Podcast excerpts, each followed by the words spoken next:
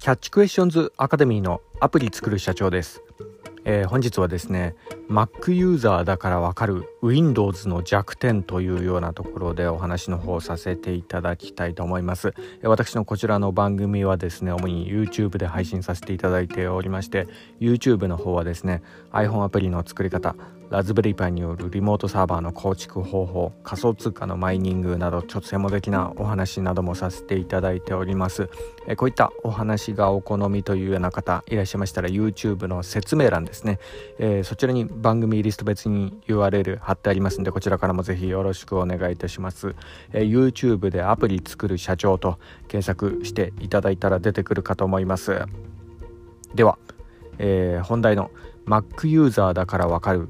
Windows の弱点というようなところでの、えー、お話なんですが、えー、最近ですね、えー、業務上であの Excel をこう使うことがこう多くなりまして、まあ、それであの訳あってですね、え VBA を、え今ちょっと勉強しておりまして、まあ、あのマクロとかでもですね、まあ、なんかあの休日とかもあのいろいろ遊んでいるのが、え私のあのアプリ作る社長の最近の日課でもあるんですけど、まあ、あのちょうど先日の放送でもですねあの Python とかね、え私結構好きだったんで、えー、Python ユーザーだったら、あの、結構ね、VBA とかもちょっと似たような動き方するんで、まあ、すぐこうマスターできるんじゃないかみたいな、そんなような感じでお勧めさせていただいたところもありますが、まあ、よく考えてみたらですね、えー、これちょっと逆かなというようなとこもありますかね。あの、VBA が好きな人は、えー、Python をやってみるっていうのも、まあ、いいんじゃないかなって感じでこう進めた方が良かったかもですね。はい。まあ、というのもですね、あの、VBA に関してこのネット上の情報とかこういろいろこう、えー、見て回っってるとですね、まあ、本当にこの VBA に関する情報はですね、こう豊富だなってこう感じるようなとこがあるんですよね。はい。それであの YouTube とかでもですね、かなりこう質の高いあの教育番組みたいな、えー、そういうようなところちょっと、えー、目にするとこがありまして、私もですね、YouTube とかで結構あの勉強させていただいてるようなとこがあるんですけど、まあ、とにとにかくね、あの VBA ね、勉強するんだったら、あのプログラミングスクールとかそんなのこう通わずに、まあ、かなりね質の高いこう動画とかそういうのが転がってたりするようなとこがあるんで、まあ、あの YouTube でもうこと足りてしまうんじゃないかなっていうふうにこう思うぐらいの、まあ、とにかくこう質の高い、えーまあ、の教材というか、まあ、そういうのがちょっといっぱいありますよね。はいまあのまあ、とにかく、まあ、そんな感じで、えー、勉強しているっていうのが、まあ、私の日課でもありますが、まあ、とにかくね、あのまあ、まあ、私はもともとこう Apple ファンで、えー、まあ、それにこうちなんでね、あのまあ、いろいろこうプログラミング学習してたっていうようなところがありましてであの最初にね覚えた言語が、えー、 Objective-C で、まあ、その次に Swift、えー、PHP、HTML、えー、Swift UI でその後に Python というような、えー、順番で、まあ、その後にですね一回あの Linux とかで、うん、そのシェルフスクリプトとかでこう遊んだ後にで、ようやく、こう今ね、えー、Excel のこの VBA みたいな感じで、まあ、やっとこう VBA にこうたどり着いたところでもあったりするんですよね。はい。まあ、なので、あの、あんまりね、こう VBA に関しての、この、えー、今の世の中のね、受け入れ具合っていうのがちょっとわからなかったとこがあって、まあ、それでね、えー、Python ユーザーにこう VBA みたいな感じで言っちゃったとこもありましたけど、まあ、とにかく、あの、まあ、私のこちらの番組、えー、聞いていらっしゃる方はですね、どちらかというと、あの、Apple ファンな方結構多く、あんま Windows とか触ってない方も多いのかなというようなとところがありますんでね。はい。ま、ただ、あの、この Excel とかもですね、あのー、まあ、あのー、Mac のね、えアプリにこう入れて、えー、まあ、それでちょっといろいろ遊べたりするようなとこがあるんで、まあ、あの、そういうような意味合いから、まあ、こういうのも、えいいんじゃないかなというような、えそんなような感じですかね。まあ、ちなみになんですけど、Excel のね、VBA をね、えー、学習、えー、Apple ユーザーが、Mac ユーザーがですね、こう、学習するんだったら、あの、アプリとかを、えー、Mac の、えー、OS にこう入れるっていうよりかはですね、まあ、なんかね、古い MacBook とかそういったものとかを、えー、ブートキャンプでね、こう、Windows 入れて、まあ、そこにこう、Excel 入れて、やった方が、まあ、結構安価に、えー、Excel の VBA とか遊べるんじゃないかなというふうに思ったりもしております。あれね、結構ライセンスとかでね、えー、取られ、まあいろいろね、あのー、お金かかっちゃうんですよね。はい。まあ Excel ってこう、結構あの個人がね、こうしようとする、使用する、しようとするとですね、まあ、結構あのライセンスとか結構高いなっていうようなイメージがあったんで、まあ、私はまあどういうふうにこうやってるかっていうとですねブートキャンプにこう Windows 入れて、まあ、そこでですね、えーえー、今ねあのヤフオクとかでねなんかこう出回ってる格安の Excel のライセンスキーみたいなそんなのがあるんですよね。で、まあ、それをね入れちゃうとですね、まあ、かなり安価に Excel でちょっと遊べたりするようなとこがあるんでまああのオフィスはまあほんと正規購入するとちょっとバカ高いとこがあるんで、まあ、なので遊ぶ程度だったらそういうんでもいいんじゃないかなというふうに思ったりもしております。ただね、あのー、まあ、結構ちょっと怪しいまあ、あの、グレーゾーンみたいなんですけど、まあ、一応あの、合法みたいなところはあるみたいなんですけど、あの、数百円でね、えー、Excel のライセンスとかちょっともらえちゃったりするようなとこがあるんで、まあ、いつね、そのライセンスがストップするかちょっとわからないっていうようなとこがあるんで、まあ、そこの辺はあの、自己責任のもとちょっとやってもらえたらというようなとこがありますが、まあ、ただね、あのー、まあ、それにしても結構その、えー、遊ぶ分にしたら、いろいろ勉強できたりするようなとこがあるんで、まあ、そういうようなやり方もいいんじゃないかなというような感じで、でまあ、えーえ、ちょっとお話の方させていただきました。まあ、あの、ちょっと余談にもなってしまいましたがですね、まあ、そんな感じでですね、私、あの、古い、えー、MacBook のにですね、Excel 入れて、えー、ブートキャンプで上でこう、Windows でこう動かして、それで、えー、遊んでるっていうのが、まあ、最近のあの、日課なとこがありますが、あ、もちろん、あの、業務上で使ってるね、Excel の方は、あの、公式の、えー、ライセンライセンスの方でこうやってはいますけどね、はい。まあ、あの、とにかくあの、遊びでね、あの、VBA でいろいろこういじってるっていうのが、もう最近の日課なんですけど、で、えー、まあそこでね、えー、本題にもちょっとなりますが、まあ、あの、Mac ユーザーだからこそね、えー、ちょっと目につくところっていうのがあるんですよね。この、えー、Windows の、まあ、OS そのものの、まあ、監修みたいな、えー、そういうようなところもあるんですけど、まあそれはこう何かというとですね、あの、まああの、プログラミングとかでいろいろ遊んでみたらこう気づくところでもあるんですけど、まあとにかくね、あの、この、まあ Excel の VBA について、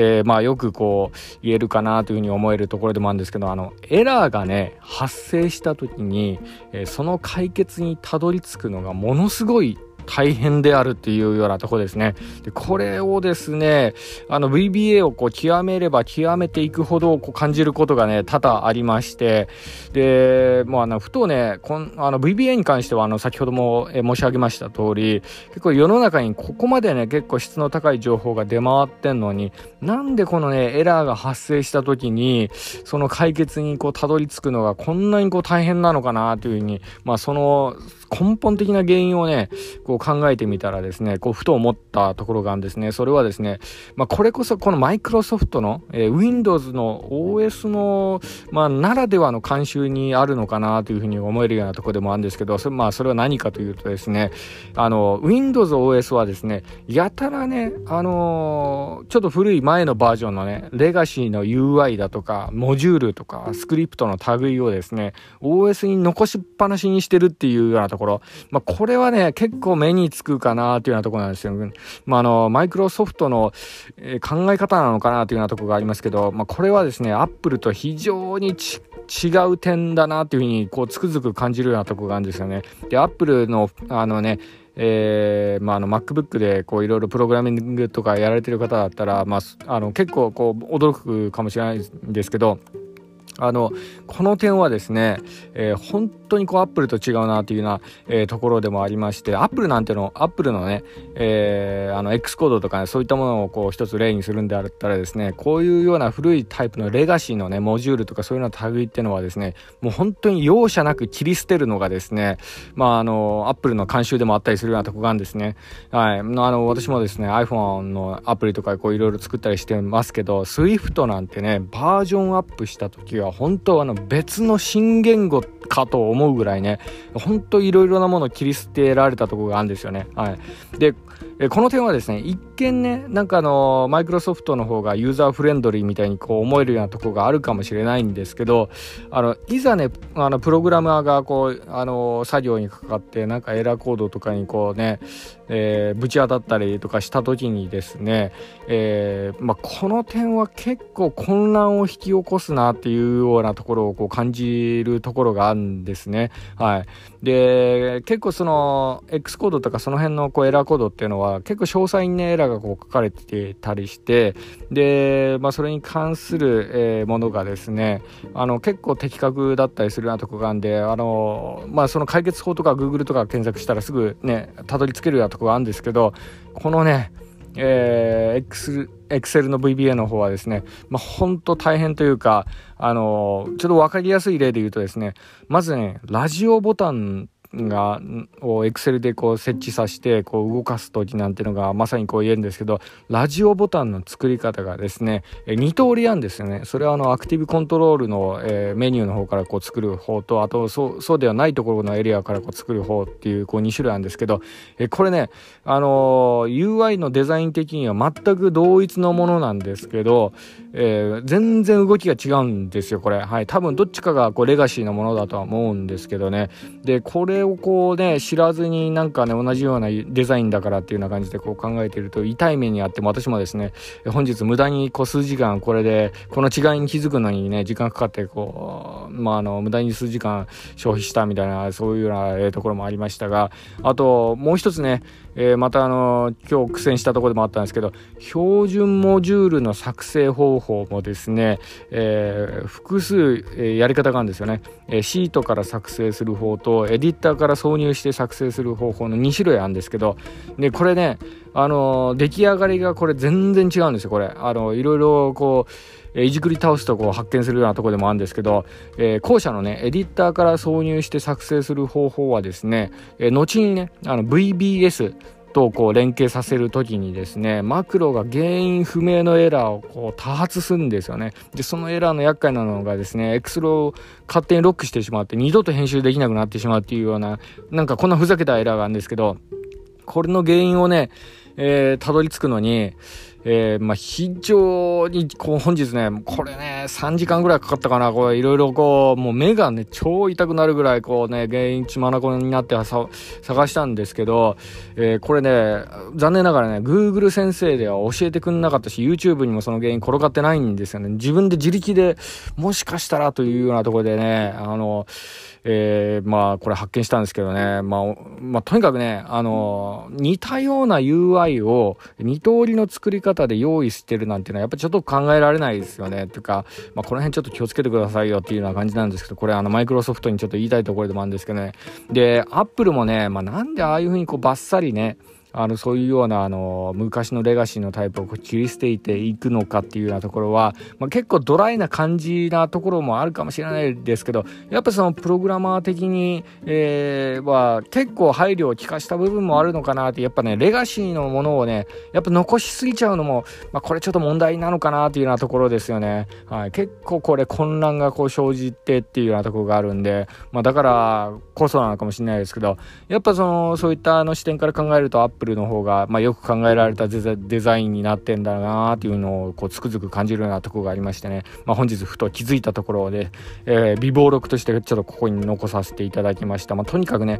UI とかねそういったあのモジュールとかがですね2通りでこう作れることを発見した時はですねどちらがどちらかがレガシーかもしれないっていうような可能性えこの部分はですね、まあ、常に考えてた方がいいですね。この Excel の VBA いじる時にね。はい、まあ、ここだけちょっと注意していただければと思います、えー、本日は以上になります。では最後にいつもと同じ言葉で締めさせていただきたいと思います。IT エンジニアに栄光あれ。